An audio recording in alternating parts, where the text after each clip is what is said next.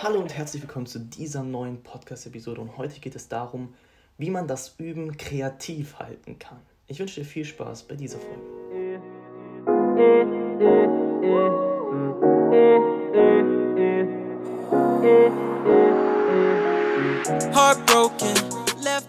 Alright. Lass uns direkt starten und heute soll es darum gehen, eben das, wie man das Üben kreativ halten kann. Und, ähm, und manchmal kommt man in diese Situation, wo man irgendwie ein bisschen die Kreativität am Üben verliert, wo es eigentlich, wo man eigentlich relativ oft das Gleiche macht und dadurch irgendwie das Üben wenig kreativ ist. Und dazu ähm, möchte ich heute mal ein bisschen entgegenwirken, einfach ein paar Tipps halten, wie man das Üben kreativ halten kann, auch wenn man gerade in so einer Phase ist. Okay, und ähm, ja, der, der erste Punkt, den ich erwähnen möchte, wie man das Üben kreativ halten kann, ist mal auf die linke Hand zu achten. Oftmals, gerade bei klassischen Stücken, hat die rechte Hand immer viel zu tun, immer die Melodie, immer ähm, ja, das, wo man eigentlich dran arbeitet und die linke Hand, ähm, ja, öfter mal eine Begleitfunktion. Und gerade da lohnt es sich auch mal eben doch auf die linke Hand äh, die Wichtigkeit zu fokussieren und auch dort die musikalischen Dinge herauszuarbeiten. So, dafür gibt es ein paar Übungen, die ich ganz kurz ähm, erläutern möchte. Eine Übung ist, dass man die linke Hand auch einfach in der rechten Hand reflektiert. Also, dass man links und rechts in beiden Händen sozusagen die linke Hand spielt. Also, man macht praktisch, äh, spielt in der linken Hand die linke Hand ganz normal in der rechten Hand spielt man auch die linke Hand. Bloß nur eben vielleicht eine Oktave höher, vielleicht auch zwei, je nachdem.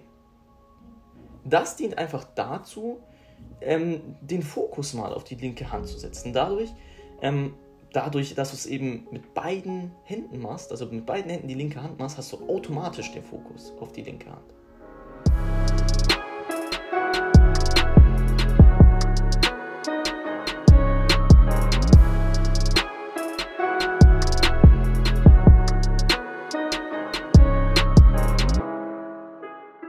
Eine andere Sache, die du auch mal gerne machen kannst, ist die linke Hand, also das, was die linke Hand macht, sozusagen, mit der rechten Hand zu spielen, aber in der tiefen Lage, eben dort, wo normalerweise die linke Hand spielen würde. Das ist eine richtig, richtig gute Übung und ähm, ja, dient eigentlich dazu, mit dem Muskelgedächtnis zu interferieren und ähm, ja, das dient einfach im Endeffekt dazu, auch nochmal eine andere Fokussierung auf die linke Hand zu bringen. Man macht die linke Hand zwar nicht mit der linken Hand, sondern eben mit der rechten, aber eben in der gleichen Lage, wo man normalerweise mit der linken Hand spielen würde.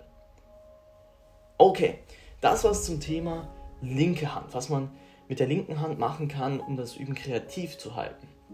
Insgesamt kann man natürlich auch ähm, immer noch mal das Tempo variieren und mal ein Stück wo ich würde es vor allem auch mal bei Stücken ähm, empfehlen, die man eben schon länger spielt, wo man eben schon oft auch äh, im schnellen Tempo gespielt hat, einmal wieder extrem langsam zu werden.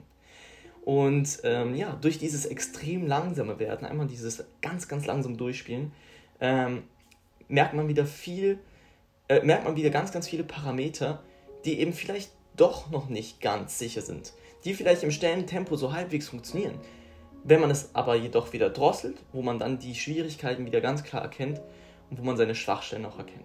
Und ähm, das würde ich eben empfehlen, einfach mal wieder im extrem langsamen Tempo durchzugehen, sich aufzunehmen und dann zu schauen, okay, was waren die Stellen jetzt wirklich, wo es gehapert hat, wo, wo noch Schwachstellen sind. Die schreibst du dir auf und die verbesserst du dir dann.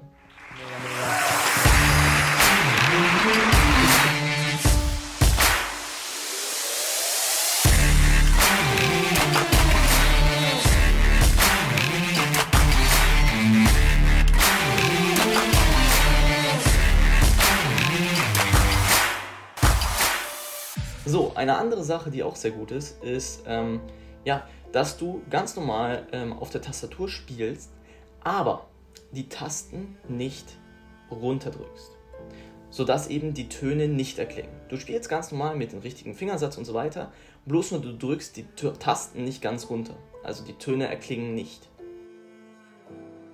Zum Abschluss möchte ich noch eine kleine, ja, einen kleinen Tipp mitgeben zum Thema Akkorde und beziehungsweise eine kleine Übemethode.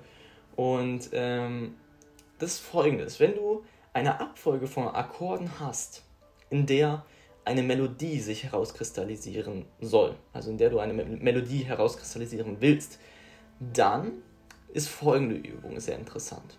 Du spielst einmal nur die Melodie, aber du hast die anderen Finger auf der Tastatur, als würdest du sie auch mitspielen. Jedoch spielst du sie nicht mit. Also du spielst die Melodie, hast aber ähm, die anderen Finger des Akkordes auch schon in dem Akkord drin, nur du spielst es nicht. Du hast sie nur auf der Tastatur.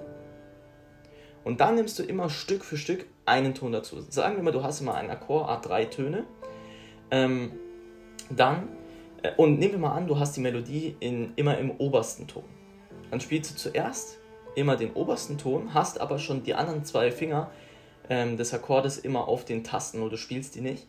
Und dann nimmst du mal einen Ton dazu, dann spielst du zwei ähm, und probierst natürlich genauso gut, wie du die Melodie mit einem, äh, mit, mit davor gemacht hast, sie trotzdem auch so gut hinzukriegen, wenn du zwei Töne des Akkords spielst.